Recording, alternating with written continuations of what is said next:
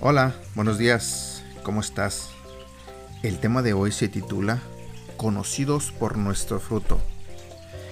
La Biblia dice en el libro de Mateo capítulo 12 versículo 33 y 34. Jesús dijo, o haced el árbol bueno y su fruto bueno, o haced el árbol malo y su fruto malo, porque por el fruto se conoce el árbol. Generación de víboras ¿Cómo podéis hablar lo bueno siendo malos? Porque de la abundancia del corazón habla la boca. Una mujer a la que llamaré Dorothy sabía más acerca de la iglesia y de cada miembro y de los visitantes que nadie más. Era bastante conocida como la chismosa de la iglesia. Lo bueno de ella, dijo un amigo, es que no tiene prejuicios, porque habla de todos. Se rió y también añadió, Probablemente entre al cielo, pero Dios va a tener que cortarle la lengua primero. Un día mientras estaba cerca de la puerta principal escuché a Dorothy hablar con varias personas acerca de uno de los diáconos. Pero no me corresponde juzgarlo, dijo. El veneno se escurría por su boca y continuó mencionando a varios otros. Por supuesto, a todos los criticó. La escuché y me di cuenta de algo. Ella solamente estaba diciendo lo que ya estaba en su corazón. Eso es obvio. Pero entendí algo más. Dorothy se criticaba tanto a sí misma y estaba tan a disgusto con ella misma que ¿cómo podría hablar bien de los demás? Con demasiada frecuencia las personas prometen que hablarán mejor de los demás y chismearán menos. Realmente lo intentan. Pero nada cambia. Esto sucede porque están tratando de cambiar sus palabras sin cambiar sus pensamientos. Esa es una solución equivocada, porque comienzan en el extremo contrario. Lo que necesitan hacer es echar una mirada hacia adentro y preguntarse, ¿qué está pasando dentro de mí? Jesús dijo, porque de la abundancia del corazón habla la boca.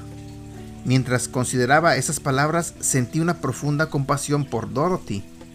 Le había permitido a Satanás que llenara su mente con ásperos pensamientos de crítica.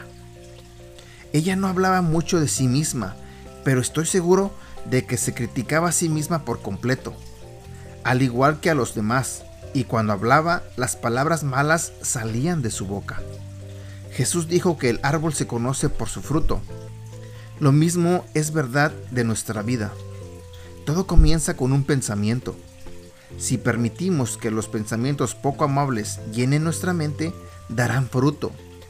Si moramos en lo malo, produciremos fruto malo. Al observar a las personas es fácil ver el fruto de su vida. Pueden mostrar ya sea un fruto bueno o un fruto malo. Es así de sencillo pero el fruto es el resultado de lo que está sucediendo en el interior. Podemos aprender mucho del carácter de una persona simplemente escuchando su conversación. Entre más amorosas sean nuestras palabras y acciones hacia otros, más amorosos y amables serán nuestros pensamientos. Si creo que Dios verdaderamente me ama y si disfruto una comunión diaria con Él, estoy plantando buenas semillas en mi propio corazón. Entre más buenas semillas plante, más fruto bueno produciré. Entre más piense en pensamientos amorosos, más veré a los demás como amables y amorosos. Porque de la abundancia del corazón habla la boca. Las palabras amables o de crítica no solo nos vienen a la mente, salen de nuestra boca porque las hemos alimentado en nuestra mente. Entre más nos abrimos a los pensamientos positivos, y amorosos del Espíritu, entre más oramos y leemos la palabra de Dios, más fruto producimos en el interior y ese buen fruto se muestra por sí solo en la manera en que nos comportamos con los demás. Oración. Querido amoroso y perdonador Dios, te pido que me perdones por todas las cosas ásperas que he dicho de otras personas. También perdóname por permitir que pensamientos ásperos llenen mi mente acerca de mí mismo o de otros. Sé que no me puedo hacer más amoroso, pero tú sí puedes hacerlo. Por favor, ayúdame a enfocarme en pensamientos saludables y positivos, porque te lo pido en el nombre de Jesucristo. Amén.